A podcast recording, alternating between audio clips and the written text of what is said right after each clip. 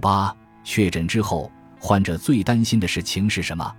调查结果显示，害怕自己会自杀是患者确诊后最担心的事。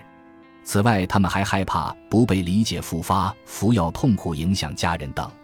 我们也对抑郁症患者进行了自杀心理方面的调查，结果显示，超过百分之九十的抑郁症患者有过自杀的想法，百分之三十六点七的患者实施过自杀行为，百分之三十点五的患者多次自杀未遂。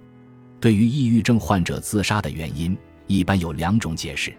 第一种解释是，有研究指出。抑郁症患者的脑区发生了改变，导致抑郁症患者的决策能力下降，行事更加冲动，从而增加了他们的自杀风险。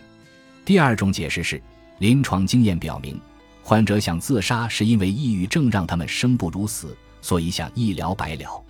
导致受访患者想自杀或实施自杀行为的原因有以下四个方面：自身原因，对自己感到失望，觉得自己无能，对不起家人和朋友。家庭原因，家庭矛盾不可调和，家庭期望过高，压力太大；社会原因，收到的社会负面消息过多，被恶性社会事件伤害；其他原因，绝望、疲惫，不想坚持下去。有研究发现，